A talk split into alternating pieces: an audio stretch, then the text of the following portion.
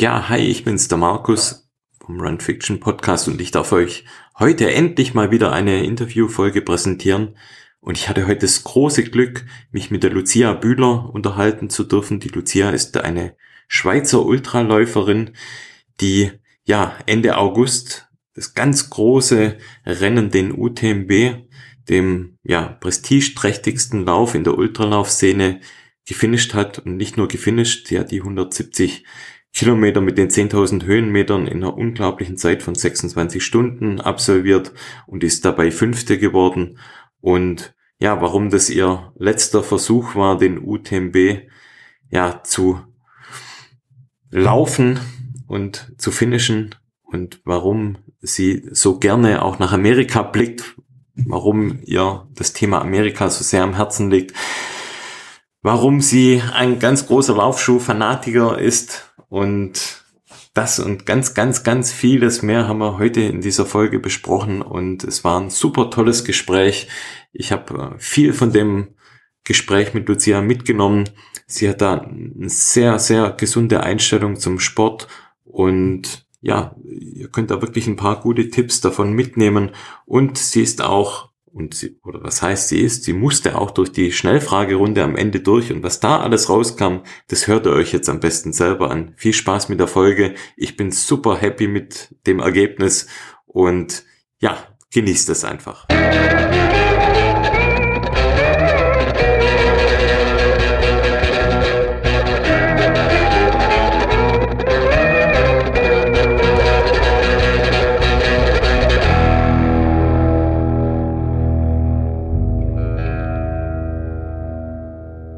Ja, hi Lucia, wie geht's dir? Ja, danke, sehr gut. Ich kann mich gerade nicht beklagen. Ich hatte eine, hatte eine Woche Ferien. Ah, sehr schön. Mhm. Wie sagt man da eigentlich guten Abend oder äh, Grüß Gott auf äh, Flimserdeutsch oder Schweizerdeutsch? Auf Schweizerdeutsch guten Abend.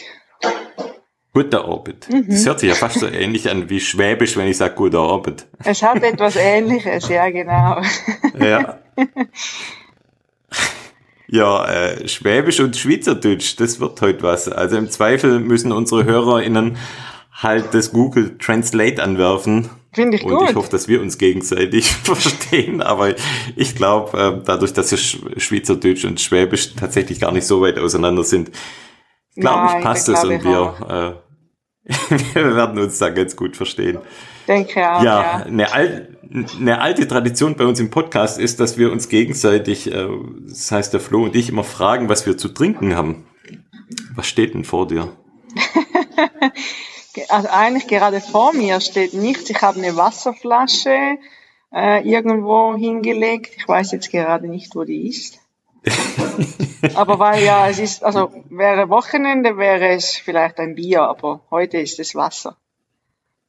Okay, das sieht man schon, da kommt etwas mehr Niveau mit rein, als wenn Flo und ich uns, äh, äh, sagen wir mal, zum Podcasten treffen. Aber ich muss sagen, heute habe ich auch keinen Alkohol. Und zwar heute gibt's bei mir ein eisgekühltes, wirklich ganz frisch aus dem Kühlschrank, eine Dose Dr. Pepper. Ah, wirklich? Ja. Okay, das haben wir eben bei ich uns gar es. nicht wirklich. Ich kenne das nur aus Amerika. Ah, Okay, nein, mhm. das gibt's bei uns an der Tankstelle oder in gut sortierten Getränkefachhandel. Okay. Dann schicke ich dir, ich schicke dir vielleicht mal eine Dose. Ja, ist gut, ist gut. ja, sag mal, wie geht's in deinen Beinen eigentlich? Äh, also meine Beine geht's recht gut. Ich hatte auch nach dem Lauf nicht wirklich Probleme. Klar, das Übliche, wie man es halt so kennt, aber sonst äh, ging recht schnell wieder gut. Also für alle HörerInnen, die vielleicht noch auf dem Mond leben und es nicht mitbekommen hat, was die Lucia Bühler am äh, Ende August da vollbracht hat, sie ist den UTMB gelaufen. Und zwar der UTMB, kannst du ja vielleicht mal ausführen, was der an äh, Stats hat, also welche Streckenlänge, welche Höhenmeter und ähm, ja, vielleicht so ein, zwei Worte zum, zum, zum UTMB generell vielleicht von deiner Seite aus. Ja, der UTMB, der geht ja einmal um den Mont Blanc. Äh, man startet in Chamonix und kommt dann irgendwann am nächsten Tag oder je nachdem am übernächsten Tag wieder zurück nach Chamonix. Und äh, man bewältigt, was sind das, 172 Kilometer, also irgendwie Ja. 106 Meilen und 10.000 Höhenmeter. Und ja, es geht halt bergauf, bergab und das für eine ganze Weile. Und es hat Ja, schon das sein. in sich, ja, auf jeden Fall. Also es ist schon nicht ganz ohne das Ganze. Das hast du schön beschrieben, ja. Das, das ähm, Ganze ist in sich. Allein das Zusehen tut da schon weh. Ja, also ich bin mir ja gewohnt, in den Bergen zu laufen, aber es war selbst für mich ziemlich hart. Ja, Es also, war ja dein dritter Versuch jetzt, oder? genau, genau. weiß. War das erste Mal 2018. Jetzt muss ich schauen, dass ich nichts verwechsle. Wegen Corona habe ich irgendwie ein Jahr irgendwie verloren oder so.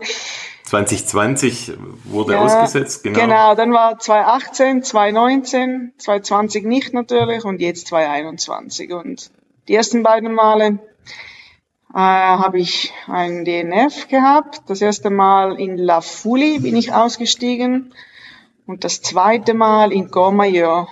Courmayeur bietet sich einfach zu einfach ein, an, um Die auszusteigen. Hälfte etwa, gell? Ja, und man ist durch den Tunnel einfach wieder so schnell in Chamonix.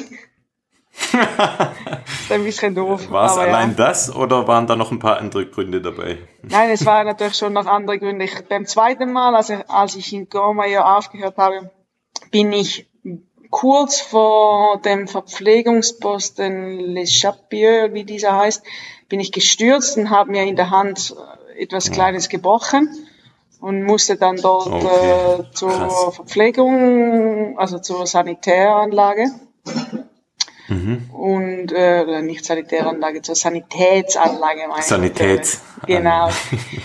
Die haben dann halt das, das Nötigste gemacht und äh, ja, ich hatte dann einfach zu viel Schmerzen und konnte das für mich nicht mehr weiterführen.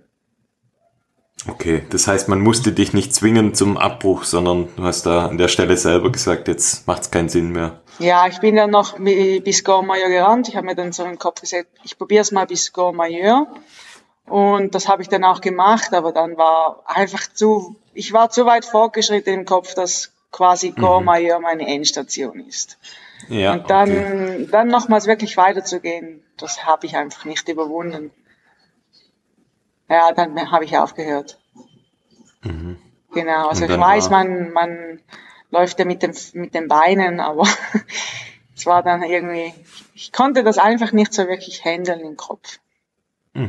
Genau. Ja, kamen dann einfach mehrere Sachen zusammen, klar. Das Ja. ist dann meistens, wenn man Probleme hat, dann ähm, ja, äh, vervielfältigen sich die Probleme, die einerseits im Körper auftreten und dann natürlich ins Mentale mit reingehen. Genau. Und dann natürlich weiß man, okay, ich, ich stürze bei Kilometer, was sind das dann da, La Chapieux, Kilometer 50, 60 Ähm, oder ja, was das ist? irgendwie vielleicht die ersten 50 und klar, bis Gormayeur Ja. bist du dann, was bist du das, knapp 80. Aber trotzdem, Ja. du bist ja noch nirgends in so einem langen Rennen. Genau. Und dann so- ist es ja noch richtig lange. Genau, ich meine, das geht nochmals fast 100 Kilometer, wenn du in Gormayeur bist. Und das, wenn du dann mit dem Kopf einfach nicht mehr so bei der Sache bist, ist schon extrem schwierig. Also Chapeau für all die, die das können. Wirklich. Ja, war für dich eigentlich zu dem Zeitpunkt dann auch gleich klar, ich komme nochmal her oder Also zu dem Zeitpunkt habe ich mir gedacht, ach, ich mache das nie wieder, wirklich. Aber es war, wie es halt so ist, es ist immer irgendwie im Kopf. Und man hat zweimal aufgehört. Und ja, es ist dann halt so, irgendwie Kurze bringt man das einfach nicht so auf dem Kopf raus. kurze Zwischenfrage, deine einzigen DNFs bisher? Ähm, ich war mal noch an, aber das ist schon etwas länger her, an einem 200 Kilometer Lauf vor ein paar Jahren. Okay. Und dort war, bin ich dann auch ausgestiegen nach, nach etwa Okay. der Hälfte, ja. Das sind diese drei Okay. DNFs. Die drei, okay. Genau. Und dann war für dich das Ziel dann, oder ist für dich dann quasi im Nachhinein dann äh, der- Wunsch nochmal gereift, dann nochmal anzutreten beim UTMB und das Ganze dann auch zu finishen? Ja, ich hatte halt das halt schon im Kopf. Ich wollte diese Runde wirklich um den Mont Blanc einfach gerne mal wirklich packen und ja, mhm. man, man hört ja auch, also erstens, man hört so viel, die Leute sprechen so viel über die UTMB, man wird immer wieder gefragt, und hast du UTMB gemacht? Und irgendwie mhm. ist das halt immer so präsent. Und, aber ich wollte das auch für mich, ich wollte einfach, ich wollte mir beweisen, dass ich das kann. Und äh, ja. ja, ich glaube, deshalb war es auch immer so im Hinterkopf noch da. Und je, jetzt, wo ich weiß, ja, es ist vollbracht, ist es einiges einfacher, mit dem umzugehen. die Laufkarriere vorbei, oder? Ja, jetzt ist alles vorbei. Alles erledigt. Deshalb Ein die Ferien quasi, die freie Zeit.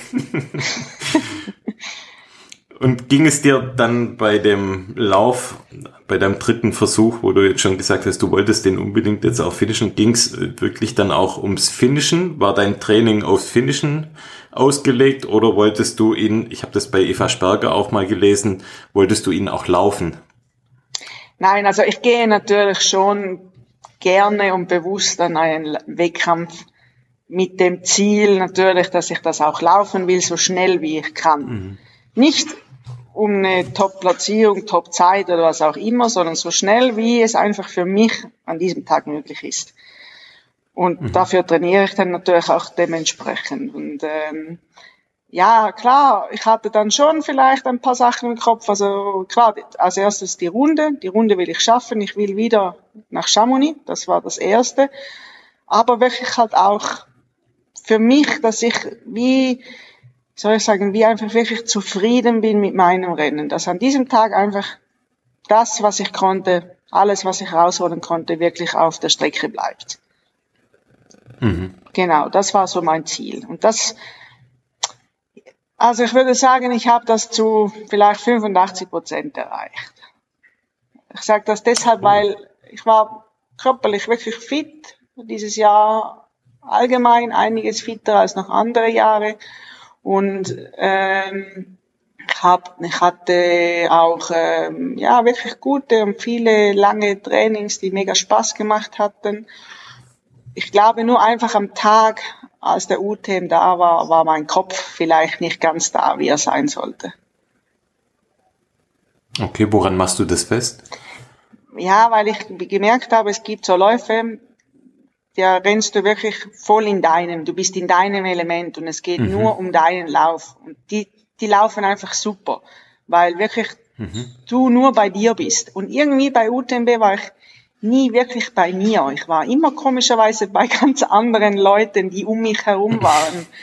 Okay. Und irgendwie, ich habe mir das im Nachhinein, habe ich, hab ich mich das auch gefragt, warum das das so war. Und ich glaube auch, es hat mich etwas irritiert, dass ich da am Anfang mit so vielen Läuferinnen unterwegs war, die ich sonst, mit denen ich sonst nie unterwegs bin. Also irgendwie, keine Ahnung, ja. eine Beth Pascal, die Siegerin von Western States oder eine Katie Scheid oder eine Mimi Kotka oder so. Irgendwie hat mich das Ganze ein bisschen irritiert.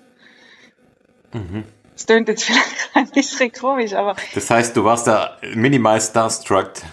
Ja, irgendwie so, ja, genau. genau. Deshalb war ich auch so schlecht beim Serie-Signal, weil Kilian da war und ähm, die anderen Größen da. Deshalb ja, lief es bei mir auch nicht so gut. Genau, das kann man ja also, sagen. nein, nein, also ähm, ja, krass, okay. Das heißt, du, du warst da wirklich so auch ähm, dann in dem Game drin, dass du geschaut hast, was machen die und, und wo stehen die und überhole ich eine und, und warst dadurch dann quasi gar nicht selber bei dir und deiner Pace, sondern ja, also meiner Pace schon. Ich habe wirklich auch am Anfang. Das hat schon, okay. Ich war, ich war wirklich nie zu schnell. Ich habe, ich habe, hatte ein gutes Gefühl und ich glaube eher, ich war überrascht, dass ich, dass es für mich so einfach war am Anfang, die, sage ich mal, die ersten 50 Kilometer, es, dass es so einfach ging für mich. Und, und ich war natürlich ich dann. auch mal nach, auch irgendwie überrascht, ja, dass ich so gut im Rennen lag, weil normalerweise meine Taktik, mhm. ich bin der, der langsam startet und dann langsam von hinten mhm. irgendwie nach vorne kommt und irgendwie noch probiert, ja, so weit wie möglich nach vorne zu kommen. Und irgendwie war ich von Anfang an irgendwie relativ weit vorne. Und ich glaube, das bin ich mich einfach noch nicht gewohnt. Und das hat mich ja, okay. wirklich, ich glaube, das ist das, was mich irritiert hat.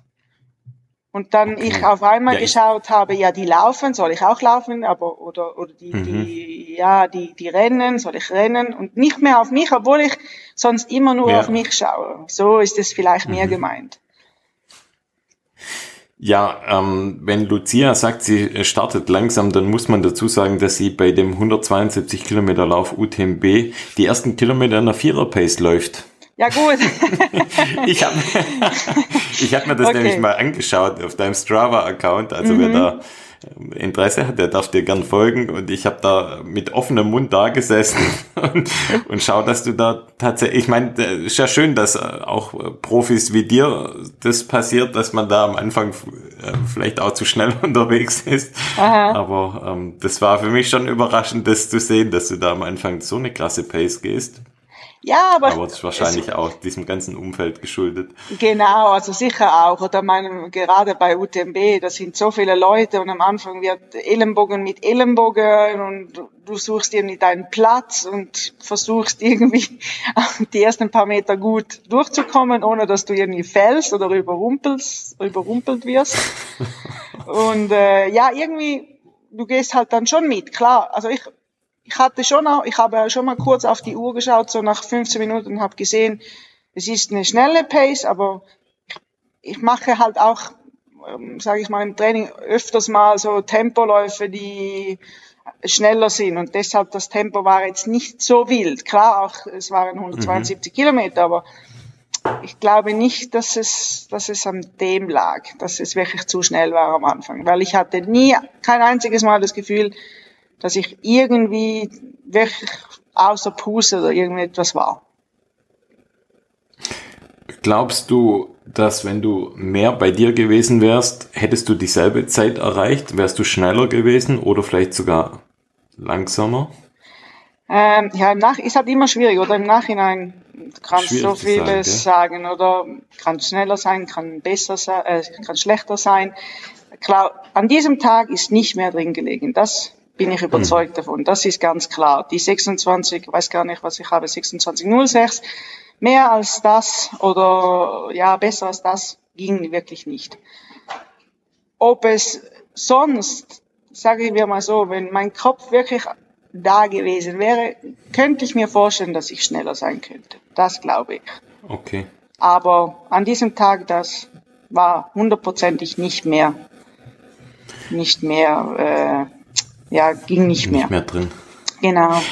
Wobei ich, worauf ich eigentlich hinaus will, also wenn du auch sagst, okay, du bist mit den, mit den Stars der Szene, sage ich jetzt mal, gelaufen, kann es natürlich vielleicht auch sein, dass dich das auch ein Stück weit beflügelt hat, unbewusst. Und du da vielleicht auch äh, unbewusst da ja, total viel aus dir rausgeholt hast.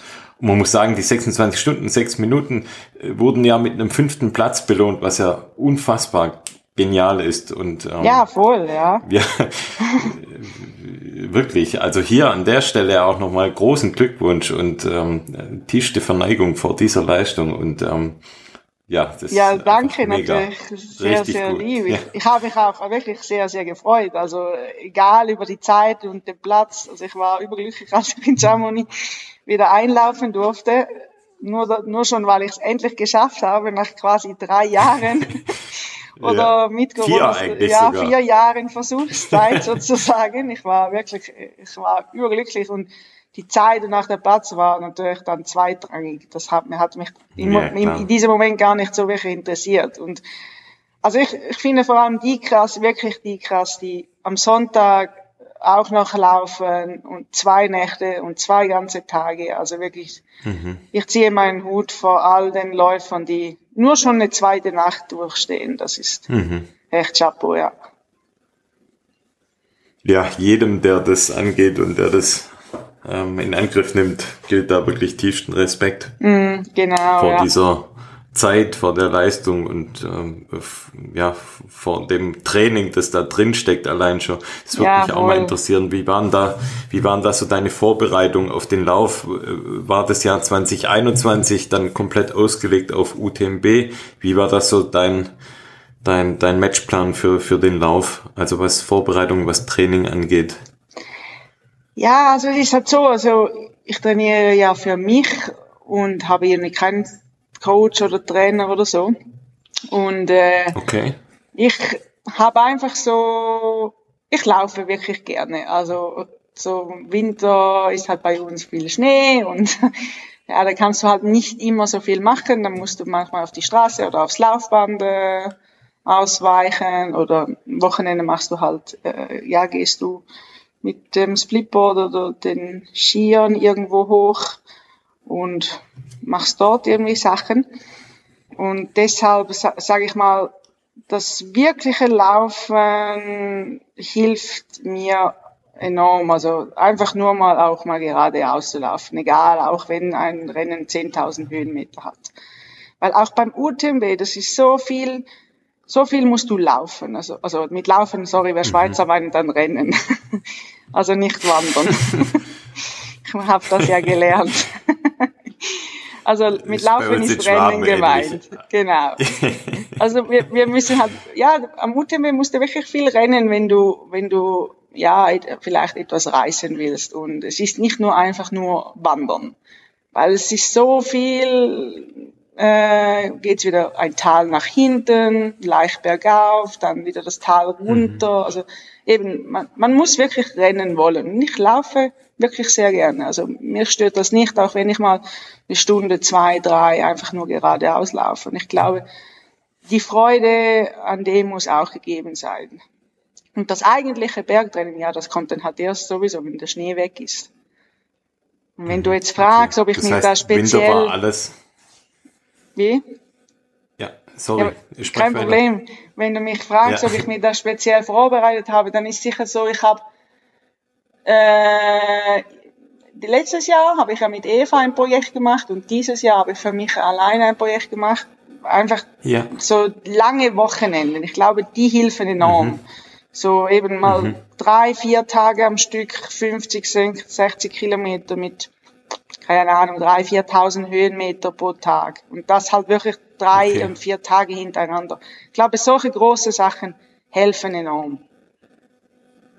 Okay, und wie oft äh, streust du sowas ein in dein Training?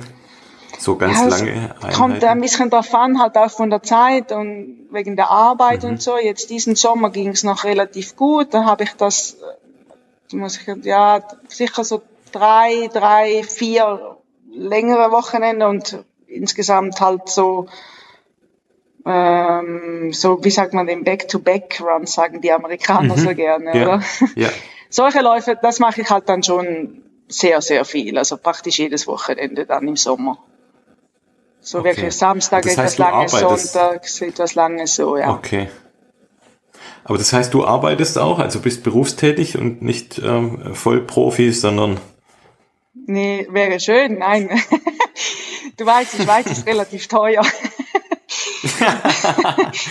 Wenn du hier ja. leben willst, dann musst du arbeiten. Ja, als Läufer. Also es gibt vielleicht schon solche, aber ich glaube, das sind eher die Leichtathleten äh, oder so, die hier bei uns von dem Leben kennen. Also kenne sonst keine Läuferin, die Trailrunning als äh, Job okay. ausübt. Nein, äh, aber das ist auch gut so. Ich glaube, so hält die Freude auch an. Ja, ein guter Freund von mir hat gesagt, wenn du dein Hobby zum Beruf machst, dann verlierst du dein Hobby. Genau, das ist so. Und deshalb, also ich denke das Und auch. Damit vielleicht auch den Spaß, ja. Und genau. Damit geht manchmal vielleicht auch die Lockerheit verloren. Ja, das denke ich auch. Ich denke, das hat auch mit der Einstellung dann zu tun, oder? Weil dann ist alles so ein Muss und so nach der Arbeit eine mhm. Runde laufen, wie wir alle kennen, ist doch super schön. Kopf abschalten, auch mal ohne Uhr, egal wie viel Kilometer, wie viel Höhenmeter. Um das geht es ja schlussendlich, oder? Auf jeden Fall, ja. Das heißt, du hast auch keinen Trainingsplan über ein paar Wochen, sondern du sagst, okay, so wie es jetzt kommt und wie es mit der Arbeit passt, dann streue ich meine Trainings ein, wahrscheinlich ein, zwei schnellere Einheiten die Woche und ansonsten längere Sachen, oder? Genau. Also ich habe überhaupt keinen Plan. Ich äh, okay. mache einfach so. also klar, das ich weiß mich noch viel mehr. ich, ich weiß natürlich schon nicht, äh, wie man trainiert und das ist mir also man muss schon ein gewisses Grundwissen haben und ich mache das ja nicht seit mhm. gestern. Also ich laufe schon über ein paar Jahre und ähm, ich äh, habe mir da auch viel Wissen angeeignet und ich habe einfach so, sagen wir mal so, vielleicht so Anfangswoche habe ich vielleicht so im Kopf, hm, diese Woche wäre super, keine Ahnung, so und so viele Stunden oder so und so viel Höhenmeter oder so und so viele Kilometer und dann probiere ich das okay. zu erreichen. Irgendwie so. Genau. Und dann nach, wenn ich mich müde fühle, vielleicht so nach, keine Ahnung, vier, fünf oder sechs Wochen, dann mache ich wieder mal eine easy Woche oder fahre mal wieder mehr Velo oder sonst etwas und dann starte ich wieder. Meistens eigentlich so. Okay. Also diesen Sommer muss ich echt sagen, ich habe schon viel gemacht. Okay. Ja, und also, da war dann auch der Sommer oder die, die Saison jetzt, wenn der Schnee dann weg war. Schnee war ja recht lang diese, diese Saison ja da, aber ja. als dann der Schnee weg war, was ja auch schön ist, also. Ja, ja, klar. Da bleibt man ja auch fit, das ist ja auch cool, macht genau. auch Spaß. Schnell wird man nicht unbedingt davon, aber man hat ähm, die Höhenmeter drin und ähm, ist ja trotzdem auf den Beinen, aber Hast du dann quasi, als die Laufsaison begonnen hat, war dann quasi alle Rennen, die du gelaufen bist und, und das Training, war das dann auf den UTMB ausgerichtet oder sag mal, hast du trainiert wie immer und irgendwann kam dann halt der UTMB?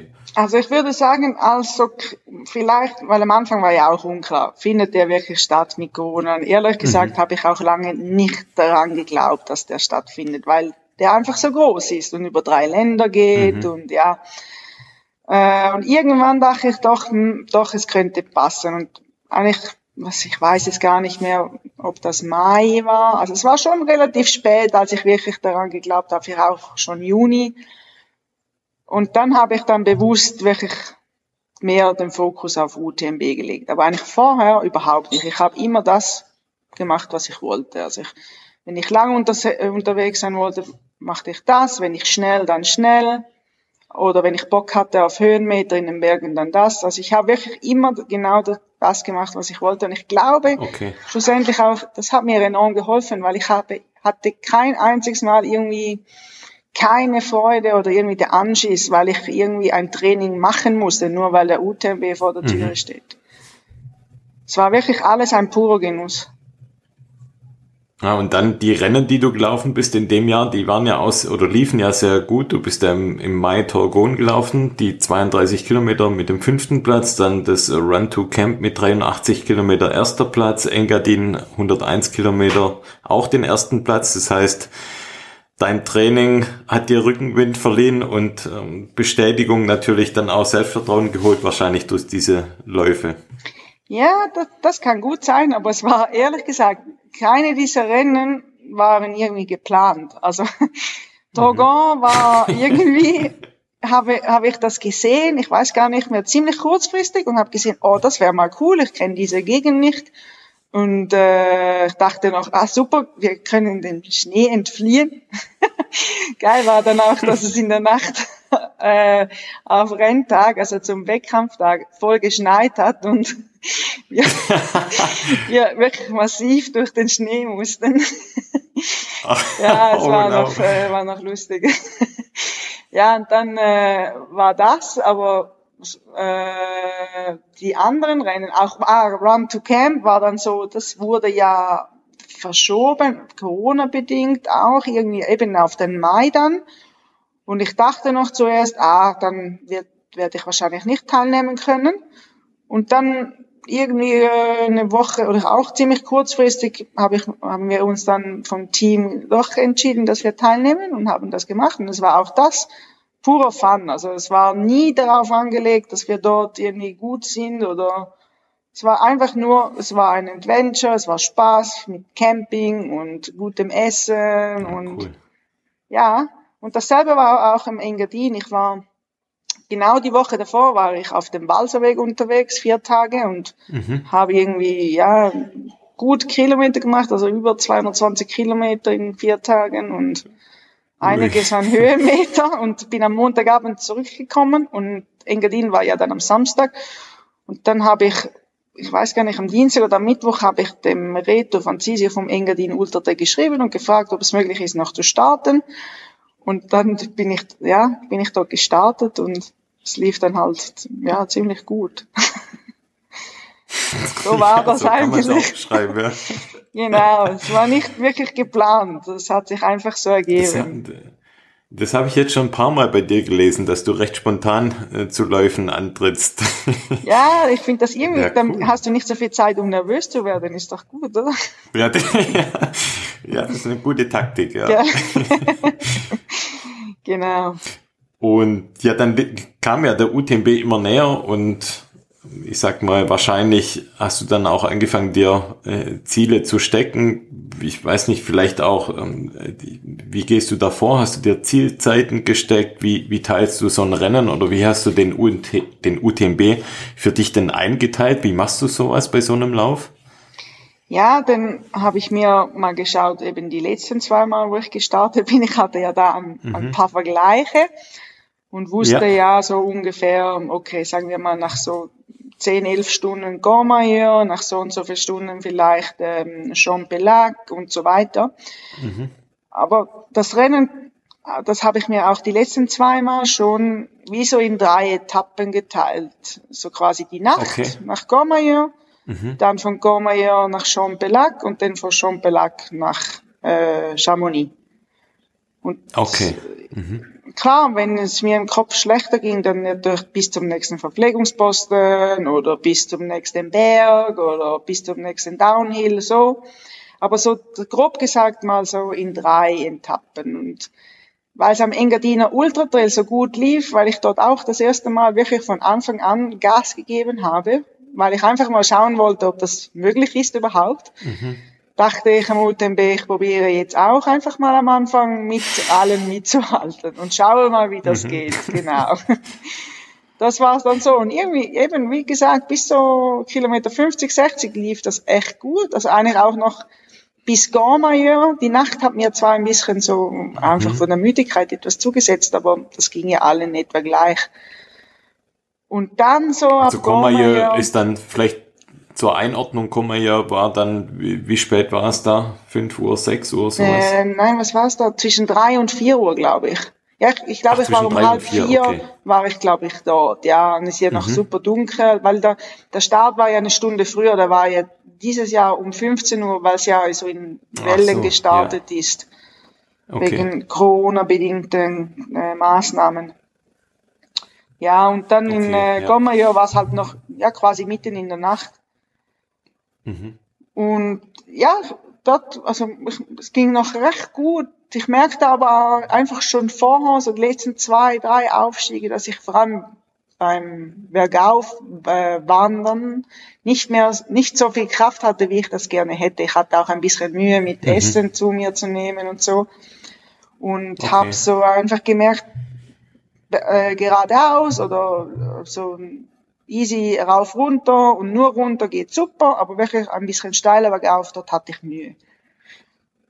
Okay, keine Dann, Climbing Legs. Ja, genau. Also eigentlich schon, würde ich sagen, aber ähm, ja. irgendwie fehlte dem, mir wieder. Also in dem Moment halt. Genau, ja. es fehlte mir wieder Fuß, würde man sagen, hier in der Schweiz. Mhm. Mhm. Genau.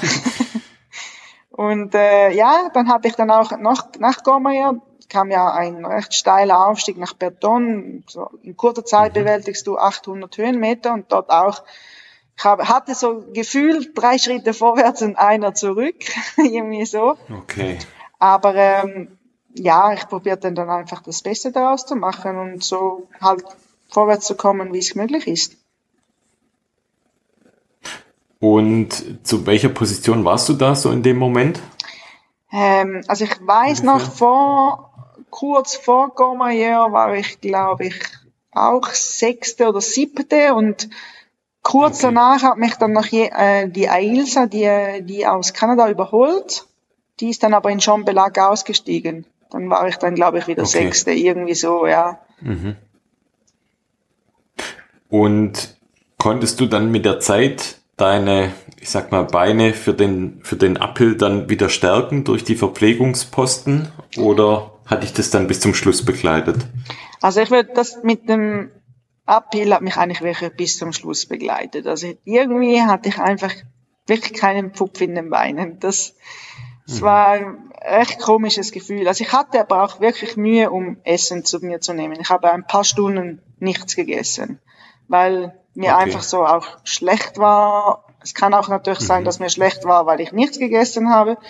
Aber ich, es ging nicht mal Schäls und, oder Melone oder so Sachen, die ich sonst eigentlich noch gut runterbringe, ging nicht. Und ich hatte echt Mühe über mehrere Stunden. Und dann habe ich eigentlich hauptsächlich, hauptsächlich Wasser getrunken oder ähm, ja, so, wie sagt man, so Sportgetränke.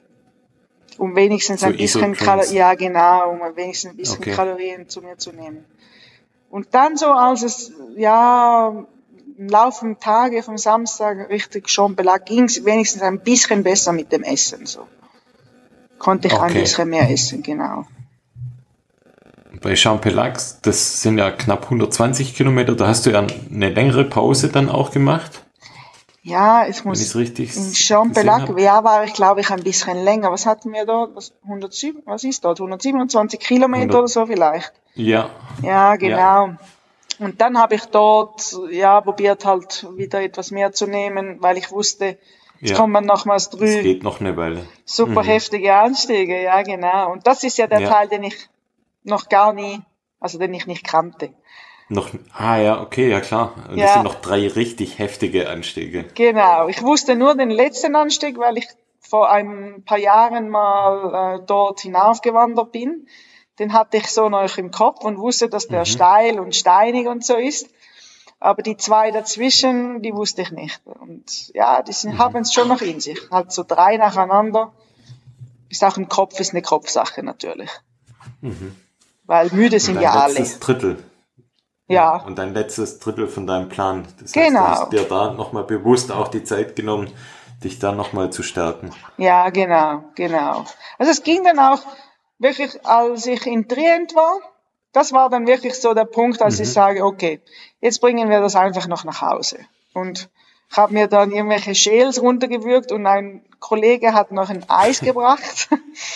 also so Eiskugeln und äh, ja, ich hatte einen super Supporter, der hat äh, auch immer probiert, mich äh, ja, dass ich mir mich zu füttern, dass ich mir Essen zu mir nehme. Mhm. Also ja, dann, dann ging ich probierte es zumindest, ging ein bisschen besser. Ja, und dann, und dann hast ja, du ja noch kurz vor Schluss ja noch mal jemand eingeholt, oder? Dann? Dass du ähm, auf Platz 5 noch gelandet bist? Oder ja, genau. Aber das Auflass? war, glaube ich, schon vor Trient. Nee. Das war irgendwo zwischen Champelac und Trient, glaube ich. Es war dann noch so, mhm. dass die Ragnar Debatz, das ist ja die, äh, die Weltmeisterin, mhm. und ja. sie sie war auf einmal hinter mir. Also sie hatte vielleicht noch zwei Minuten Rückstand auf mich. Ich habe sie dann auch gesehen beim drittletzten Anstieg und dachte mir eigentlich die ganze Zeit, okay, die überholt mich und dann werde ich halt Sechste. Und, mhm. und dann war es irgendwie so, als wir oben waren, war sie, ich habe dann nur mitgekommen, sie war wirklich eine Minute oder zwei hinter mir, weil ich so gehört habe von den äh, freiwilligen Helfern. Ja. Und dann äh, ja, dachte ich, okay, ich laufe jetzt runter und irgendwann wird sie mich überholen. Und sie kam einfach nie. Und dann dachte ich, okay, dann muss ihr, entweder ist sie jetzt zu schnell diesen Berg hinauf und hat kein, ja, kein Pupf mehr, oder äh, sie, ja, sie hat sonst irgendwelche Probleme. Und dann dachte ich einfach, okay, jetzt bringst du das nach Hause und schaust einfach, dass dich niemand mehr überholt. Und das hat dann zum Glück geklappt, weil ich glaube, im Nachhinein hat sie auch beim letzten, beim letzten äh, Anstieg noch aufgegeben. Aber ich bin nicht gar nicht ah, ganz okay. sicher. Ja, ja, genau.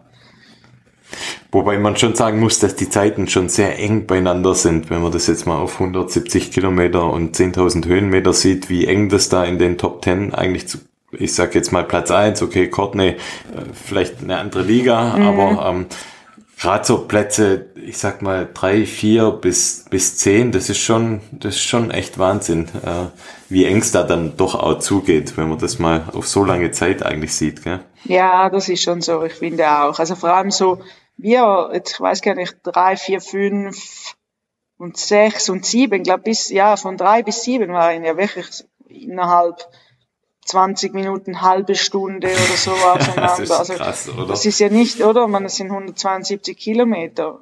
Das ist schon ist krass. krass ja, voll. Wirklich. Ja. ja. Ja, und wie war dann das Gefühl, ich sag mal, auf dem letzten Downhill, die, die, äh, die letzten paar Meter ins Ziel. Kannst das war du das mega. beschreiben, wie das dann? Also nur schon, als ich wusste, ja, beim letzten Anstieg wusste ich ja noch, jetzt geht's noch eine, so ein, ein gleich technischer Trail äh, rüber zur Station, zur äh, Bergstation. Und äh, mhm. wenn ich dort bin, dann wusste ich, okay, dann geht's nur noch runter. Und irgendwann sah ich so mhm. die Bergstation vor mir und das nur schon das Gefühl, das war das war mega. Das, das, hat, das hat mich echt überwältigt, weil weil ich ja fast vier Jahre davon träumte, endlich dort zu stehen und äh, nach Chamonix runter zu laufen. Und klar, der, auch der letzte Downhill, der ist nicht ganz einfach. Also am Anfang schon, du läufst ja dort auf die Skipiste, ein bisschen steiler und dann gehst du so ein, ein leicht technischer Trail runter, der so, ja, schon noch ein paar Wurzeln und Steine hat. Also ich war froh auf jeden Fall, dass es hell war, dass ich nicht mehr mit Stirnlampe mhm. laufen musste, mhm. weil es ist ja, musst, du musst dich schon noch konzentrieren. Es ist nicht einfach so easy runterlaufen, flowiger Trail. So, ja, genau, du bist ja müde, aber es war einfach nur wie ein Rausch. Also ich wusste ja, es geht jetzt quasi acht Kilometer ins Ziel, davon vielleicht sechs Kilometer runter und der letzte, die letzten zwei noch flach. Also, was will man mehr? Du weißt, du musst nie mehr bergauf in, in der nächsten Zeit und Nein, also es war wirklich wie ein Rausch. Es war so schön. Und dann standen auch noch zwei Freunde bei so einem Restaurant fast am Schluss. Und das, ja, es war überwältigend. Wirklich, war mega toll. Es war eine, eigentlich war dieser Teil viel schöner, als unten dann all die Leute da waren. Das war natürlich auch cool. Man, das hat mhm. man ja nicht an jedem Rennen, dass so viele Leute ja, dort stehen ja. und applaudieren. Aber das, ja, du weißt ja, wir Ultraläufer sind nicht immer so extrovertiert. Oder haben vielleicht Mühe mit so vielen Leuten. Ja. Ja, genau. Also es war wirklich, das, das runter war, das war ein Wahnsinnsgefühl. Aber ich glaube einfach, weil da ich schon so einem, viele Anläufe hatte. Ja, da läuft's mir wirklich eiskalt den Rücken runter, wenn du das so erzählst. Ja. Echt, ähm, Krass, ja, krasse Geschichte. Ja, es war, es ja, war wirklich ein, mega. Äh, Wird es ein viertes Mal geben beim UTMB? also eigentlich habe ich im Moment habe ich mit diesem Rennen abgeschlossen. Auch wenn ich wüsste, ich könnte meine Zeit verbessern oder so, aber im Moment ist so gut. Und es gibt so viele andere Rennen und ja, so viele schöne Orte und ja, es gibt noch viel anderes zu sehen und zu tun und zu machen. Ja, das ist auch was, was mir wirklich, was mir aufgefallen ist, als ich deine, deine Renn, ja, deine Rennserien und deine, deine Rennen mal mir angeschaut habe, dass du eine unglaubliche Vielfalt einmal an Distanzen hast. Mhm. Also das für mich auch wirklich, ähm, war für mich auffällig, dass du viele äh, kurze Läufe mit dabei hast. Dann, also mit kurz meine ich jetzt so äh, um die 30 Kilometer, dann ist immer ein Lauf mit 50, mit 80, mit 100. Gibt's denn irgendeine Distanz, die du A vielleicht überhaupt nicht magst oder B, was deine Lieblingsdistanz ist. Kannst du das überhaupt sagen? Du hast vorher gesagt, ich mag Laufen einfach. Ist es das oder? Also klar, Laufen finde ich super. Ich glaube, das ist egal. Es ist äh, egal, ob es äh, ein Single Trail im Wald äh, oder auf der Straße ist. Ich freue mich eigentlich immer zu laufen. Und klar ist es super, super schön, wenn du natürlich in den Bergen läufst, weil du natürlich dort, es ist alles mit so viel Emotionen verbunden, viel mehr als vielleicht irgendwo auf einer Straße, aber auch die Straße kann viele Vorzüge haben und ich mag es wirklich einfach zu laufen. Aber wenn du mich fragst wegen der Lieblingsdistanz, würde ich sagen, ich mag alle Läufe, die du am Morgen rausgehst, auch wenn es vielleicht mal um 5 Uhr ist und am Abend zu Bier und Nachtessen wieder zurück bist. Okay. Das finde ich super eigentlich. Also so sagen wir mal, ja, das wäre dann vielleicht so zwischen 80 und 100 oder vielleicht mal maximal ja. 120 Kilometer, so etwas. Ja, das finde ich sehr sympathisch. Genau dasselbe sagen wir immer, Flo und ich. Also mittlerweile sind wir in einem gesetzten Alter, wo man dann froh ist, wenn man abends noch was essen und ein Bier trinken kann, ohne dass man die Nacht nochmal durchlaufen muss. Genau. Bei dir ist die Distanz dann länger als bei uns, die du schaffst in Hellen, aber, aber grundsätzlich sind wir da schon mal recht nah beieinander. Genau, genau. Ich meine auch, ich meine auch 50 Kilometer sind super. Es muss gar nicht immer so super ultra lange sein, oder? Ich meine auch wenn du ja. mal später startest und nachher noch Zeit hast für Freunde oder für Familie oder auch für äh, die anderen Läufer, oder? Ich meine, wenn du natürlich ja. 13 Stunden unterwegs bist, dann bist du am Abend auch nicht mehr so gewillt, vielleicht noch die anderen anzufeuern, anzufeuern. Wenn du aber vielleicht 50 unterwegs bist, dann findest du super und kannst du noch in der, im Ziel sitzen, ein Bier trinken, die anderen anfeuern. Und das, ja. um das geht es ja in unserem Sport. Oder? Also so sehe ich Auf das. Auf jeden Fall, ja. Genau. Ja, was mir auch aufgefallen ist, du bist recht viel in Amerika unterwegs. Ja, ich bin halt dort. Woher die kommt da? Die Mentalität finde ich super. Ich mag die amerikanische Mentalität. Es ist einfach so, du ja, gehst ähm, auch an einem Western State, gehst du fünf Minuten ja. vorher an Start und niemand drängelt und es ist einfach alles locker und easy und es, man hier meine, klar, es ist schon von den Leuten her massiger, wenn du in Lavaredo oder Utem sind da tausend Leute. Aber es ist, wenn die sind zwei Stunden vorher zum Teil schon am Start. Also wenn ein Rennen. Über, ich weiß gar nicht, über 14 Stunden geht und du bist zwei Stunden vorher schon am Start, dann finde ich, zwei Stunden vergeudete Zeit. ja, ja, also ich sehe das ganz genauso. Also ich bin, also wir sind ja da auch ganz, ganz große Amerika-Fans, also waren beide auch schon in Amerika. Jetzt leider noch nie für einen Lauf, mhm. wollen wir auch unbedingt mal noch in unser Portfolio noch reinbringen. Mhm. Aber ich habe auch so den Eindruck, dass oftmals bei den Läufen jetzt Europa oder Deutschland, ähm, Schweiz, Österreich, ich finde, viele Teilnehmer nehmen, nehmen so einen Lauf viel, viel zu ernst und ähm, ja, sind, äh, es ist wichtiger, wie, ob, ob auch wirklich alles von der Ausrüstung äh, funktioniert und ähm, ich sag mal so, ja, Hauptsache, ich habe alles dabei, wie du sagst, ich bin schon zwei Stunden vorm Start da und habe mir äh, jede Zwischenzeit auf den Arm geschrieben und ähm, das macht das Ganze halt so ein bisschen unentspannt. Genau, genau. Und, ähm, ich meine, ich sehe das auch ähnlich wie du. Ich, wir sind jetzt zum Beispiel, wir waren am Wochenende auch bei einem Lauf, da beim Chiemgau sind wir auch, ich glaube, zwei mhm. oder drei Minuten vorm Start eingetrudelt, mhm. äh, mit einem Lachen im Gesicht und, und viele andere Teilnehmer ja, machen sich da, finde ich, auch manchmal, glaube ich, vielleicht auch, ähm, ja, vielleicht auch zu schwer, wenn man es zu verbissen nimmt. So, bei, bei den meisten Läufen geht es ja nicht darum, um, um zu gewinnen, sondern es geht eigentlich ja darum, um eine gute Zeit zu haben. Genau, das sehe ich auch so. Ich, ich denke auch, das ist, ist bei allen so, egal ob du Erster oder Letzter bist. Ich meine, erstens machen wir das mit Freude und Spaß und wir, ich denke, wir arbeiten alle für unser Boot und das sollte ja, das ist unsere Freizeit. Ich meine, wir machen das äh, in alles in unserer Freizeit, das ganze Training, das ist ja ein Prozess und wenn du den nicht liebst und das nicht magst, dann stimmt ja auch das Endergebnis ist, was der Wettkampf dann ja schlussendlich ist.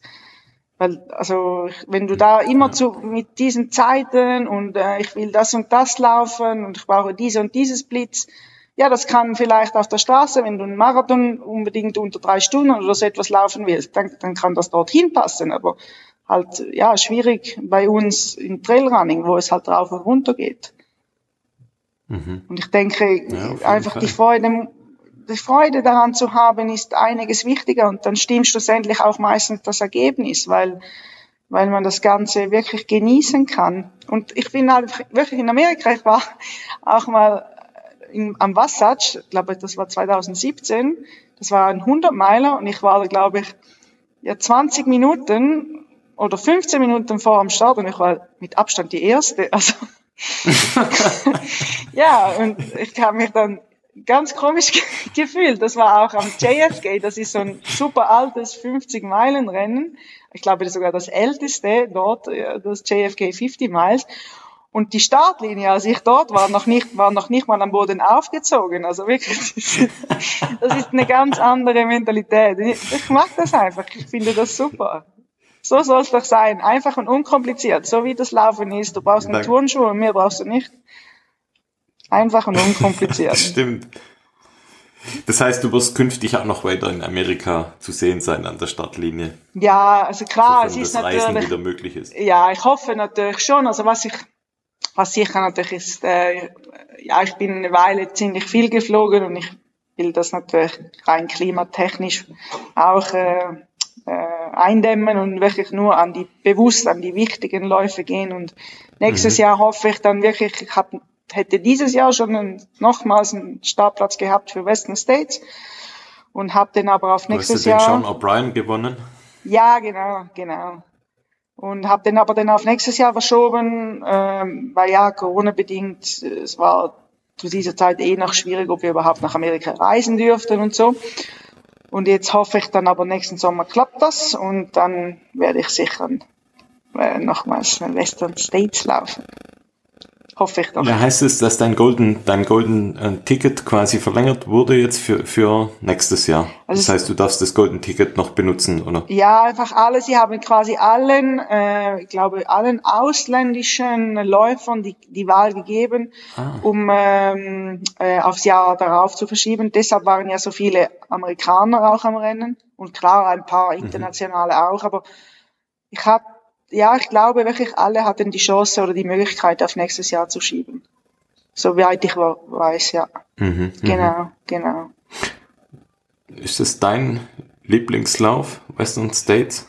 Rein von wirklich vom ganzen Umfeld, von der Community, vom Läuferischen und von den flowigen Trails her auf jeden Fall. Also es ist wirklich einfach ein Wahnsinnslauf. Von der Umgebung, das muss wirklich gesagt sein, nicht, weil man, man mhm. läuft hauptsächlich im Wald und man sieht nicht so viel. Also irgendwann hat man wirklich, sieht man, sieht man nur noch Bäume. Aber es ist halt einfach, es ist Western States, es hat wirklich Kult und du merkst, dieses, mhm. das kommt auch auf. Also die Leute dort, es ist einfach unglaublich. Ist, das ist ein Mega-Erlebnis und das muss man erlebt haben. Und ich habe es zum Glück schon zweimal erleben dürfen und ich hoffe gerne, dass es noch ein drittes Mal gibt. 2016 und 2019 ja? Äh, 2016. muss ich überlegen. Ja, 2016 war mein erster 100 Meiler, das hatte ich sogar noch Losglück. Ich hatte ein Los und die haben ah, mich vollgezogen. Das war ja voll. Hast sagen mal. Das war echt krass und ich war super untrainiert, das weiß ich auch noch, weil ich in dieser Zeit nicht so viel gelaufen bin und auch für Western State, ich, ich war sehr untrainiert wirklich. Aber ich habe es irgendwie geschafft und bin nach irgendwie 27 Stunden ins Ziel gekommen. Aber es war, das, das war wirklich einer der härtesten Läufe ever. ich hab, ja, das hast du ja. ja. Also ja. man weiß ja, Western State ist so ein laufbarer Lauf und man kann wirklich alles laufen, also rennen meine ich. Und äh, ja, ja. ich bin, glaube ich, die ganze Nacht durchgewandert, hab fast, hab wirklich geweint. Ich habe das auch ohne Pacer gemacht und alles und habe wirklich so oh zehn Kilometer Verschluss wollte ich noch aufgeben und dann war einer so nett und hat mir, das bleibt mir jetzt für immer, der hat mir gesagt, dieser Schmerz, der geht vorbei, aber dass ich aufgebe, das hätte ich für immer. Und dann, das ist mir so in den mhm. Kopf gegangen, dann bin ich die zehn Kilometer natürlich noch ins Ziel gegangen. Es war, mhm. ja, es, es war super hart, aber ein mega Erlebnis. Und dann war ich ja, äh, weil ich das unbedingt nochmal machen wollte in Western State, war ich dann am Georgia Death Race 2019 für ein Golden Ticket drinnen mhm. und dort äh, ja. habe ich dann das Golden Ticket gewonnen und ging dann im gleichen Jahr dann nochmals an Western State, eigentlich mit dem Ziel, ja, Top 10, damit ich mir keine Sorgen mehr machen müsste, ob ich vielleicht wieder gehen darf. Und ich wurde dann aber Elfte, aber dann war es dann halt so. Aber es war auch super schön. Ja, war halt so, gell? Genau, es war Du hast ja halt deine so. Zeit von 27, von 27 Stunden so leicht unterboten. Ja, leicht unterboten, mit genau. Dann, mit 20 Stunden und 23 Minuten. Das heißt sieben Stunden schneller. Ja, genau. Ja, dann wahrscheinlich beim nächsten Start, dann fallen die 20, oder? Dann irgendwie nochmals etwas, mal schauen, genau. Übrigens war das auch mein Ziel für UTMB, weil Western State, diese 27 irgendwas, was ich hatte, hab, hatte ich mhm. immer im Kopf, okay, UTMB muss einfach schneller sein. genau, das war vielleicht auch noch so eine Peitsche im Hinterkopf. Cool. Genau. Ja, ich glaube, da könnten wir eine eigene Folge nur mit Western States füllen. Das ja, wir uns auf. Falls du nochmal Lust hast, vorbeizuschauen, dann machen wir das nach dem nächsten Western States Start. Gerne. Start. Gerne. Ähm, ja, krass. Ähm, ja, war, warst du schon mal, mal irgendwann? Äh Nein, noch nie. Also okay. ich habe äh, einmal ein, ein Los äh, bekommen, das hat dann leider nicht funktioniert. Und im Jahr darauf äh, hat es dann leider nicht geklappt mit einem Qualifikationsrennen. Okay. Und ich werde das aber vermutlich dann jetzt doch mal noch mal angreifen, weil das schon, ich sag mal, vielleicht so einer der oder äh, der Lieblingslauf, der, den, den mich wahrscheinlich mein ganzes Läuferleben wahrscheinlich umtreibt, Aha. dass ich den irgendwann mal lauf. Ja, wäre cool, wenn es klappt, ja, würde, oder? Und wenn es nicht klappt, dann, dann kommen wir einfach mit und, und wir pacen dich. Genau, sowieso. Das ist doch schön. machen, äh, Alles ab 100 Kilometer. Verpflegung für dich. Sehr gut. genau. Super. Ja, ich kann, ich glaube, ich kann ja immer, ich kann ja zwar nur ein Pacer äh, pro, also nehmen pro, pro Strecke, aber ich kann ja die Pacer wechseln, so viel ich möchte. Also ihr könnt euch dann abwechseln. ja, genau. Wie ist es beim Western States nochmal die letzten 50 Meilen, oder? Die letzten 60 Kilometer. Ab 100 Kilometer, so. Ach, die letzten 60 Genau, ab Forest ah, ja, okay. Hill ja, okay. darfst du mit Pacerläufern okay. einfach immer nur einer, aber du darfst äh, so wechseln, wechseln so viel du quasi. willst. Genau, mhm. genau. Ja. Ah, ja, cool. Ja, voll. Das finde ich schon noch schön, weil es hat schon noch, also noch toll, wenn du da zu zweit laufen kannst.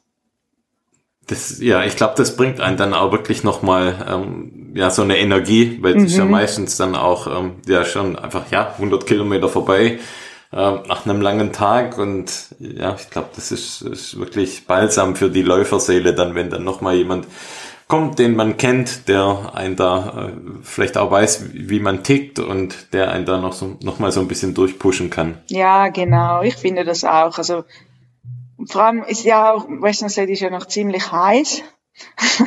mhm. Und äh, ich finde immer so, wenn du so, meistens ist ja, sage ich mal, irgendwann dann Nachmittag oder Abend, wenn du da auf Forest Hill kommst und dann ist so, langsam geht's in die Nacht und wenn du dann zu zweit bist, finde ich es einfach noch viel schöner.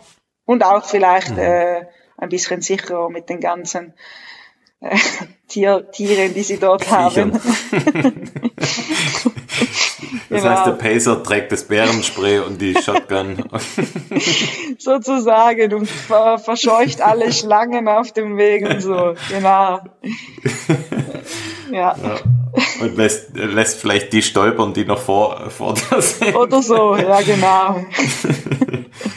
Cool. Ja, cool.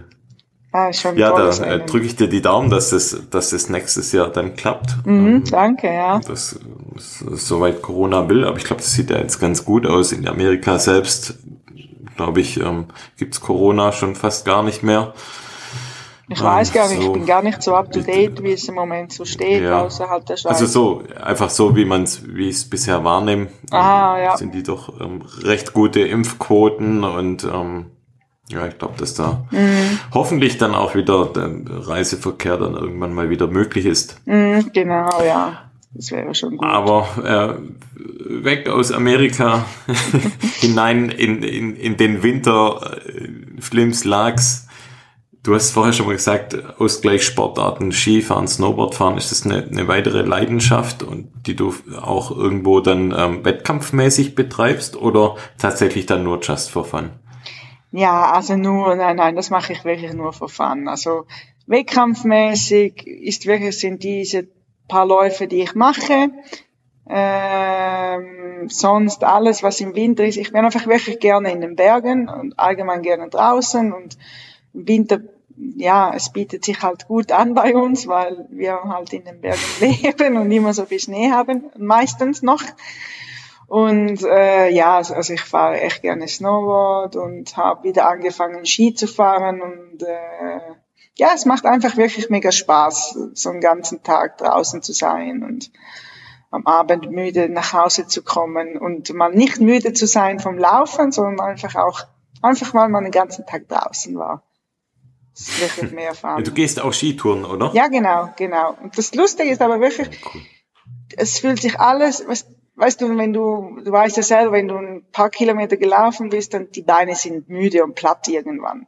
Aber wenn du ja. von einer Skitour oder Snowboardtour nach Hause kommst, das fühlt sich ganz anders an. Du fühlst dich nie so, ja, das stimmt, die Beine ja. sind nie so platt. Also, du bist vielleicht müde, aber es ist wirklich anders. Und ich glaube, dem Körper tut es sicher auch mal gut, wenn er mal eine andere Bewegung wieder spürt und nicht nur immer mhm. diese monotone Laufbewegung hat.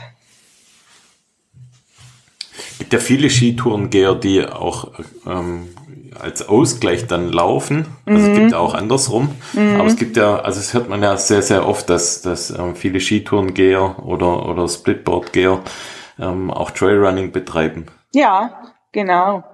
Also eben, ich denke, es gibt sicher beides und ich glaube, es, es passt halt gut, weil so bist, ich denke, also vor allem, weil wir ja gerne in den Bergen laufen, egal Winter oder, oder zu welcher Jahreszeit ist es doch super schön, wenn du im Winter noch etwas anderes machen kannst, wenn du lange draußen sein willst. Und dann passt es halt wirklich sehr gut, denke ich mal. Und es ist ein super Training auch, also Herz-Kreislauf und auch muskulär, finde ich, passt das sehr gut. Ich meine, klar, ich mache auch sonst, ich, klar, ich äh, mache Krafttraining und also das, äh, ich dehne auch mal so oder mache Mobility-Übungen. Also solche Sachen mache ich schon auch.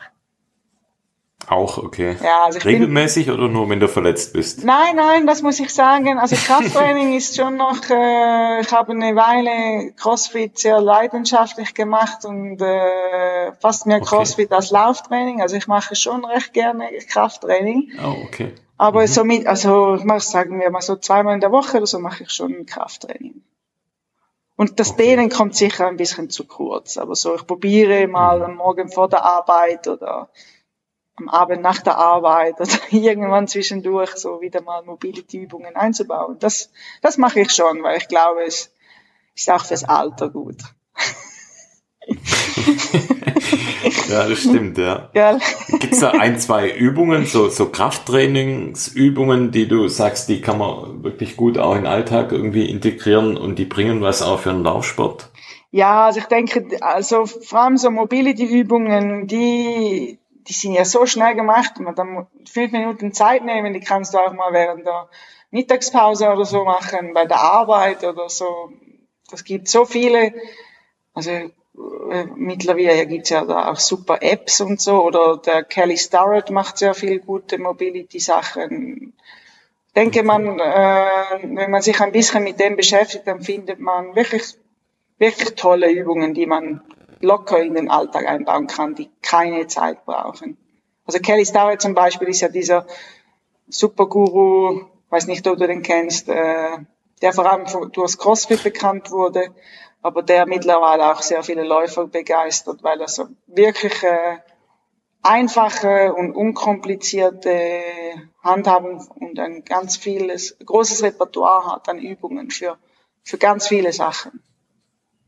Okay, nee, ich muss mich jetzt als Nichtwissender outen, okay, aber okay. wir, wir hängen das, wir hängen das in die Show Notes, dann können unsere ja, Hörerinnen super dann das vielleicht auch noch mal im Nachgang sich dann anschauen. Ja, genau. Aber ein richtig cooler Tipp auf jeden Fall. Ja, das, da gibt's da gibt's einige von denen, äh, ja, die, die so echt gute Sachen machen. Und ich habe halt ein paar gute Bücher, die halt auch helfen, wenn ich wieder mal Bock habe, dann schaue ich da wieder mal rein und äh, hole mir wieder neue Inputs. Und sonst, klar, ich habe vieles im Kopf und kann mir dann das merken und mache dann wieder mal ein paar, zwei, mhm. drei Übungen und ja, es muss gar nicht lange sein, oder? Es, lang, es reicht echt ein paar Minuten am Tag, reichen völlig aus. Dann nehme ich mir das jetzt auch mal eisern vor. Finde ich gut. Da bin ich jetzt motiviert durch dich. ja, weil du musst ja immer denken, oder? Es ist ja auch für die Zukunft. Wie lange du willst gerne laufen ja, bis stimmt, an ja. dein Lebensende? Also ich will laufen bis ans Lebensende. Hoffe ich doch. Oder ich will unterwegs sein bis ans Lebensende. Also wirklich so lange wie möglich in den Bergen unterwegs sein. Und dann muss ich ja, oder will ich ja geschmeidig bleiben. Und das kann ich nur, wenn ich halt mhm. auch ein paar Übungen integriere. Ja, cool. Selbstständiges ja. Leben ist ja das Hast du recht, ja. Oder? Hast du recht. Genau. Da hast du recht, ja. Voll. Mal eine ganz andere Frage. Ich ja? habe gehört, du bist eine Schuhfanatikerin. wer sagt das? Das habe ich gehört. Äh, wer, ja, das würde mich jetzt wundern nehmen, wer das sagt. Wie viele Laufschuhe hast du denn? Oh, ganz viele. Also ich habe wirklich, also ich habe nicht viele normale Schuhe, äh, Schuhe meine ich, äh, wirklich ganz wenige, aber ich habe ganz viele Laufschuhe. Viel zu viele. Aber ja. man sagt ja, man soll viel wechseln. Also ich, ich argumentiere dann ja. immer, immer so.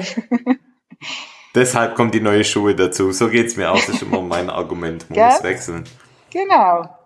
Und was sind, was sind denn deine Lieblingsschuhe? Also äh, muss ich vorher fragen, hast du einen Ausrüster, was die Schuhe angeht, oder ähm, bist du frei in der Wahl? Nein, der Schuhe? bei den Schuhen bin ich voll frei. Also ich hatte bis letztes okay. Jahr äh, noch Schuhe von Hoka, aber jetzt mhm. bin ich ja bin ich frei. Ich trage die schon gerne diese also die Hoka ohne ohne die sind halt schon sehr komfortabel, sage ich mal, vor allem für lange Distanzen. Mhm. Aber ich mag auch wirklich gerne andere wie äh, La Sportiva oder Mod Innovate oder solche, also auch mal direkte Schuhe mag ich auch sehr gerne. Ich wechsle wirklich gerne ab. Mhm. Doch, und ich glaube, es tut dem Fuß auch gut. Ein Lieblingsschuh? Hm, gute Frage. Habe ich einen Lieblingsschuh? Ja, dann würde ich jetzt einfach mal sagen, der, der Speedgoat von Hoka ist schon gut. Der Speedgoat? Ja. Mhm. Bist du den auch gelaufen jetzt im, beim UTMB? Ja, genau, genau. Ah, okay. Ja. Mhm. ja, halt, der ist so für alles ab, wo länger ist und durch die Berge geht, ist das schon super. Ich finde es immer cool, wenn man so einen Schuh hat, wo man weiß, egal was ich jetzt mache, mit dem Schuh wird es schon gut gehen. Genau. Ja, ich habe. Es gibt paar so Schuhe, wo, wo ich auch weiß, ja, also ja. Was ist es denn bei dir? Und dann aber bei mir ist es auch ganz schlimm. Also ich habe auch ganz, ganz, ganz viele äh, Schuhe. Aber wenn ich mich jetzt auf, auf, auf einen Schuh festlegen sollte, dann würde ich wahrscheinlich sagen, den, den alten, den ganz alten Salomon S-Lab Ultra, den schwarz-roten. Oh, den hatte ich auch mal, der ist super.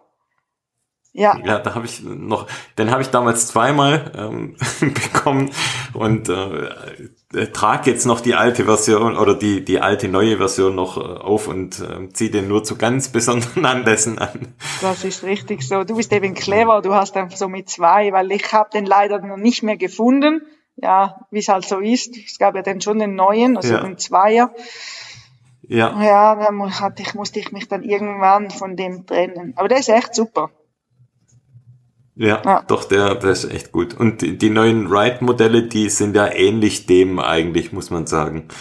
Okay. Ähm, eigentlich äh, fast den gleichen Aufbau, ähm, was auch Dämpfungshöhe, was, was äh, unten das Profil angeht. Ah, okay, das wusste ich gar nicht. Ähm, also insbesondere auch der neue Ride 4, der geht da schon, finde ich, sehr in die Richtung, wie der alte S-Lab Ultra war. Mhm, da muss ich den mal ausprobieren.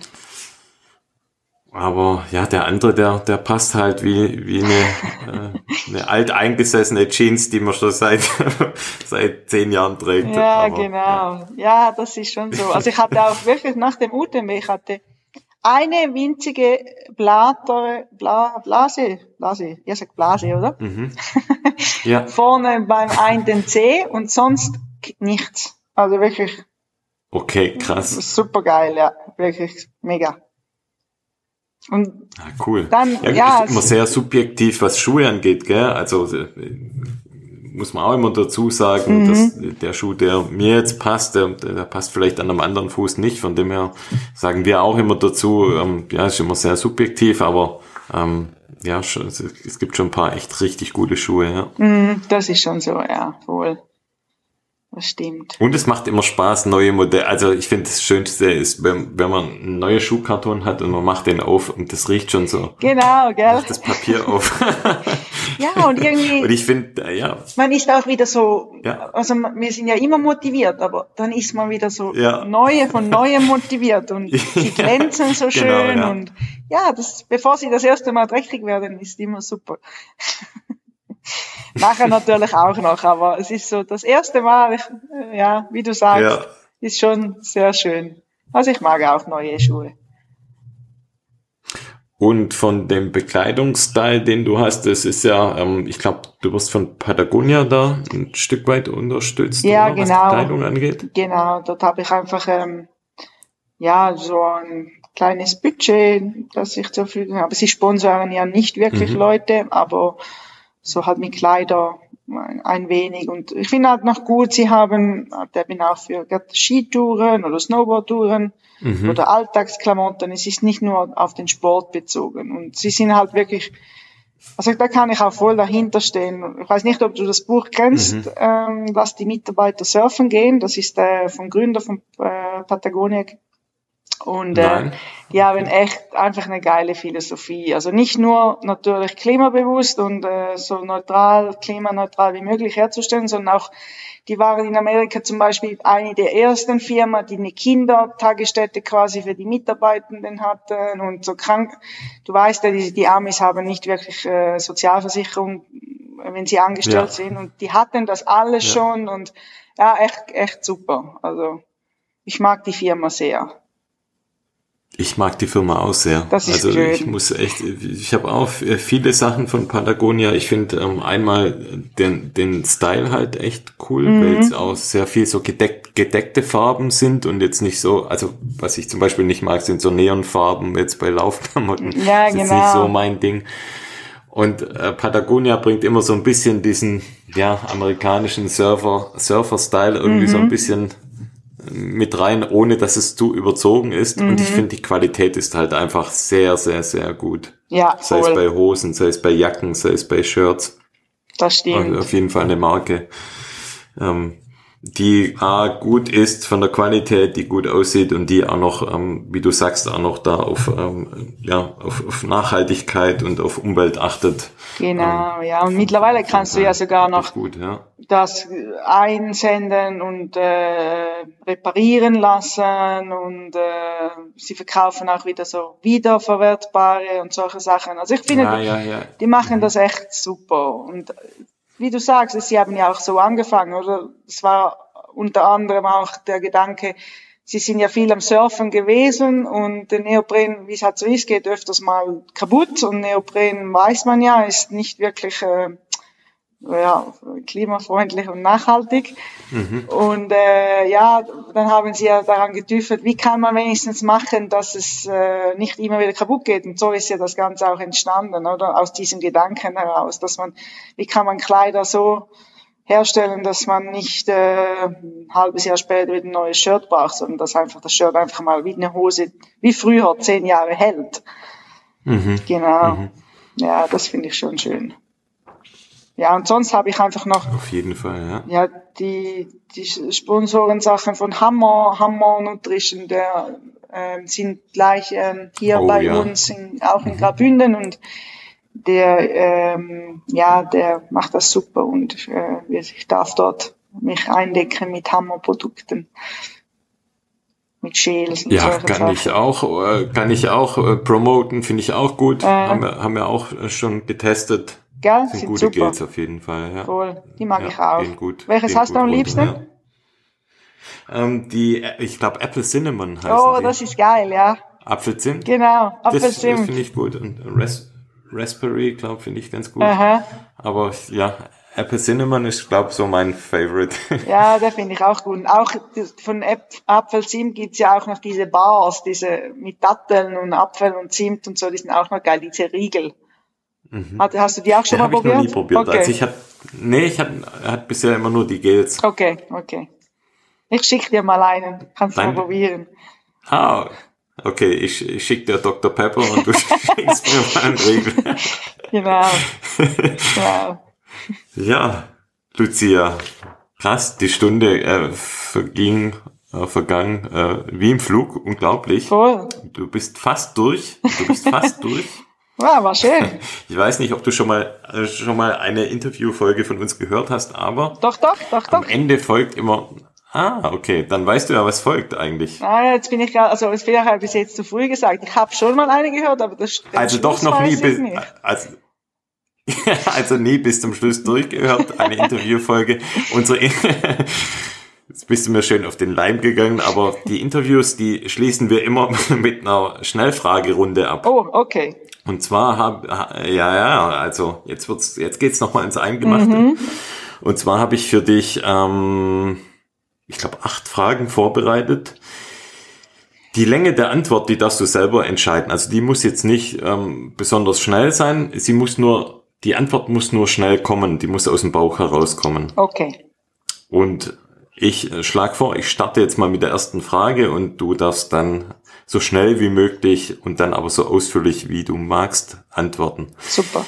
Also, Lucia, bist du bereit? Mhm. Ready. Sehr gut. Okay, also Ovomaltine oder Nutella? Ovomaltine. Also Ovomaltine im warmen Zustand, in einer Milch, ja. Ovomaltine als äh, Schokolade, ja. Und Nutella nur als Creme. Okay. Ja, weil wir Schweizer haben mehrere Produkte.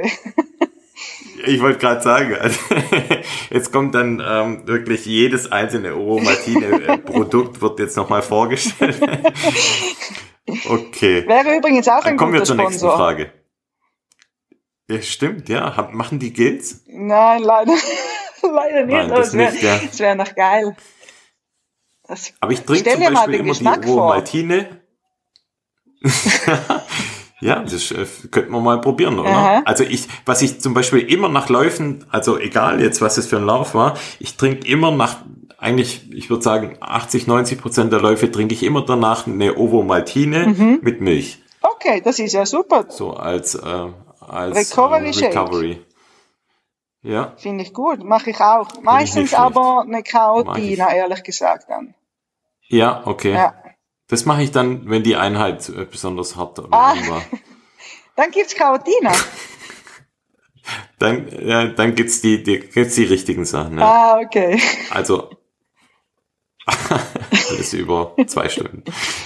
Okay. Ähm, die witzigste oder tiefgreifendste Geschichte zu einem deiner Tattoos. Boah, die witzigste, äh, pff, tief, also tiefgreifend kommt mir jetzt gerade nichts in den Sinn, aber die wichtigste ist vielleicht ähm, nach äh, dem äh, Rennen am, ähm, äh, wie heißt, am Black Canyon bin ich nach Las Vegas gegangen, also Black Canyon Race ist in Arizona. Dann fuhr ich nach Las Vegas, äh, bin dort in den Tattoo-Shop gegangen und habe ihm gesagt, ich hätte gern ein Kaktus mit einer Brille darauf. Äh, und es muss ein Schild dort stehen, Wrong Way. Und dann sagte er, ja, er macht keine Schilder zuerst. Und dann habe ich ihm gesagt, dass ich so einen Lauf gemacht habe und mich dort verlaufen habe. Und dann hat er dann irgendwann dann eingelenkt. Und äh, das war noch recht lustig, weil zum gleichen Zeitpunkt, also das hat dann weniger mit dem Tattoo zu tun, aber weil einfach die, das, die Tattoo-Session so lustig war, weil neben mir eine Frau war, die hat ein super Mini-Tattoo gemacht und die hat so gestöhnt, als würde sie nächstens wirklich einen Orgasmus haben. Also das war so lustig. Deshalb ist mir das Tattoo einfach so im Kopf geblieben. genau. Oh, cool. Also coole Geschichte auf jeden Fall. Nächste Frage. Für welchen Anlass tauschst du Laufschuhe gegen Stöckelschuhe? Ich habe keine Stöckelschuhe und werde nie welche tragen. Gute Antwort. Nächste Frage. Beschreib ein für dich perfektes Schießhüsli. Schießi-Hüsli. Das heißt Schießi-Hüsli. Genau. Schießi-Hüsli. Genau. Ein perfektes Schießi-Hüsli ist irgendwo auf einer Kuppe, auf einem Berg, am besten zum Sonnenuntergang und am liebsten nach vorne offen. Gibt's noch Präferenzen, was die Innenausstattung angeht? Ja, ich sitze gerne und nicht, dass ich stehen müsste. Das wäre noch super. Vielleicht ganz kurz, ähm, vielleicht für alle, die jetzt denken, was, was, was wird hier gesprochen, um was geht's? Die, ähm, wer den Instagram-Account von Lucia verfolgt, der wird ähm, bemerken, dass in, in einer ähm, überraschenden Häufigkeit Schissi-Hüsli fotografiert werden oder auch von anderen Followern dir ähm, weitergeleitet werden zum Posten. Genau. Und deshalb die Frage. genau, also Schissi-Hüsli auf Deutsch wäre ein Scheißhaus. Genau, ja. Ja, einfach in den Bergen. Wir haben ganz viele von denen. Aber anscheinend in Österreich gibt es die auch ab und an, weil der eine Kollege hat mir auch schon eins geschickt von dort. Ah. Genau. Aha. Aha. Schick mir du mal eins. Gibt's keins näher Stuttgart? Tja, also bei, bei uns gibt's versiffte Bahnhofstoiletten, ja, ja, okay. keine Plumpsklos. Okay. Aber ich halte mal Ausschau Gut. auf jeden Fall. Gut. Ich werde Ausschau halten und wenn ich eins finde, dann schicke ich es dir. Sehr schön. Ich reposte es dann. okay. Am 8.9.2031, also heute in zehn Jahren, mache ich vermutlich. Heute in zehn Jahren, dann bin ich schon fast 50. Äh, pff, dann würde ich, ja. du auch. dann äh, weiß jetzt nicht, was für ein Tag das es ist, aber wäre cool, wenn es schönes Wetter wäre, ein Barbecue und ein Bier zur Hand hätte. Sehr gute Antwort. Mal schauen. Nächste Frage. Soll ich dich dann anrufen? genau. Ja, das könnte man eigentlich jetzt, genau, ich, ich halte es fest und in zehn Jahren werde ich dich vielleicht am Abend des 8.9. mal dran erinnern, mir zu schreiben, ob das, ob das Barbecue dann wahr geworden ist. Finde ich gut. Super. Welche beste und welche schlechteste Eigenschaft würde eine dir sehr enge Vertraute oder Vertrauter dir zusprechen? Also welche ähm, beste und welche schlechteste Eigenschaft? Ja, also dass ich ein Dickkopf bin oder Dickkopf habe und das, die Frage stellt sich mir jetzt nur, ob das positiv oder negativ ist. Das kann man ja deuten, wie man will, oder? das wollte ich gerade fragen. ja, das müsste ja jetzt die Person beurteilen, die das sagen würde. Deshalb lasse ich das mal so stehen. Ähm, und sonst sicher, dass ich sehr nicht so der geduldigste Mensch bin. Also bei mir muss immer so viel und so schnell wie möglich alles passieren. Das wäre dann eher das, okay. eine schlechte Eigenschaft. Wahrscheinlich. Okay, also leicht ungeduldig. Das ist einfach. Ja, ja, genau. Dass du da ungeduldig schnell wirst. Okay. Mhm. So, jetzt bist du super durchgekommen. Wir haben noch eine letzte Frage. Gut. Dann sind wir schon durch. Du bekommst von mir eine riesengroße weiße Plakatwand geschenkt. Die ist leer und da darfst du drauf schreiben, was du möchtest. Und die wird eine Woche lang in der Hauptsaison der Flimser Bergbahn zu sehen sein. Was würdest du draufschreiben? Äh, darf ich auch zeichnen? Oder muss ich schreiben? ja, von mir aus. Also zeichnen, ich würde wahrscheinlich eine Zeichnung machen mit irgendwie, mit Bergen und Leuten, die so quasi am Schwatzen sind und die vielleicht im Après-Ski sind und irgendwie noch reinschreiben, hey, genieße den Tag und sei nicht gestresst, weil die Leute in den Bergen immer so gestresst sind. Also bei uns auf jeden Fall schon. Die stehen immer einander mhm. auf den Skien und äh, auf dem Snowboard rum und sind super gestresst. Dabei ist Wochenende und schönes Wetter. Ich glaube, ich werde irgend so etwas machen. Das ist eine sehr coole Botschaft, mhm. auf jeden Fall. Voll. Ja. Oder weißt du, warum die Leute gestresst sind? Oder bist du gestresst am Wochenende? Ich weiß nicht, es kommt, äh, das kommt, glaube ich, drauf an. Also, kann das auf der einen Seite nicht verstehen, auf der anderen Seite kann ich es verstehen. Es kommt drauf an, woher ich vielleicht bin. Also ich, ich schätze mal, viele viele Lachser oder, oder Flimser Snowboardfahrer, die da hinkommen, sind vermutlich auch Touristen. Mhm. Und wenn die vielleicht, weiß ich nicht, eine lange Anreise hatten und sagen, boah, jetzt muss ich hier unbedingt das Beste aus dem Tag rausholen, was ja eigentlich Quatsch ist und, und ähm, dann irgendwie am, am, am Lift anfangen zu drängeln, könnte ich mir das vielleicht so erklären, ja. dass das vielleicht damit zusammenhängt. Kann gut sein, ja. Ansonsten gibt's für mich eigentlich beim Skifahren auch keinen keinen Grund, ähm, da gestresst zu sein, weil das ähm, eine der, der entspanntesten Sportarten eigentlich ist, die, die ich kenne. Und ähm, ja, wen das selber stört, am Lift äh, anzustehen, der soll sich einfach künftig auf Tourenski stellen. Dann genau. muss er an keinem Lift anstehen und muss den anderen nicht auf den Ski rumstehen. Genau, finde ich auch. Ähm, dann soll er das vielleicht mal probieren. Jawohl, finde ich gut. Wichtig. Ja, mhm. Lucia. Vielen lieben Dank. Also ich muss echt, war ein super tolles Gespräch, hat mich sehr, sehr gefreut. Mich ebenfalls, es war sehr angenehm und äh, ja, ich hoffe, ich konnte dir oder euch oder so einen Einblick vom UTMB-Rennen und so geben. Es war auf jeden Fall ein sehr tolles Gespräch und es hat mich echt sehr gefreut, dass ihr mich gefragt habt, ob ich da mitmache. Sehr gerne. Super. Dann, wie gesagt, ich wünsche dir für die restliche Saison alles Gute für deine Rennen, die noch anstehen. Ich glaube und nicht mehr natürlich so auch für die nächsten Jahre alles Gute.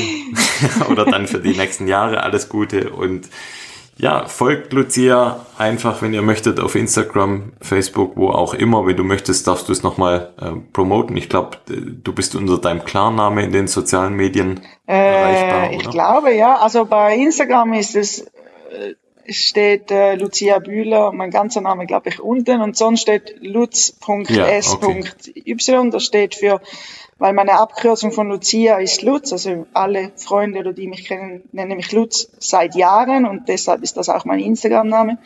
Also das S.J steht für Sinceres. Ah. Genau, und äh, ja, wenn ihr Bock habt und auf mehr Schießehüsli Bock habt vor allem, dann dürft ihr mir natürlich gerne folgen. Und sonst folgt allen anderen, ist auch in Ordnung. ja, okay. genau. Also eben, wie gesagt, also. ich hoffe, wir sehen uns bald mal am Western State. Wäre wär, wär schön, wenn es klappt. Das wäre cool, ja. Dich. Und äh, sonst mal in echt irgendwo. Aber ich glaube, ich schicke dir 100 Pro noch die Äpfel-Zimt-Bars. Die sind echt super. Oh, oh yeah. So, die sind super. okay. Okay, hat mich echt gefreut. Danke dir vielmals. Mich auch. Lutz, mach's gut. Ja? Bis dann. Bis bald, Und, äh, ja. Bis bald. Dir einen jo. schönen Abend. Tschüss. Genieße es. Tschüss. Danke. Ciao.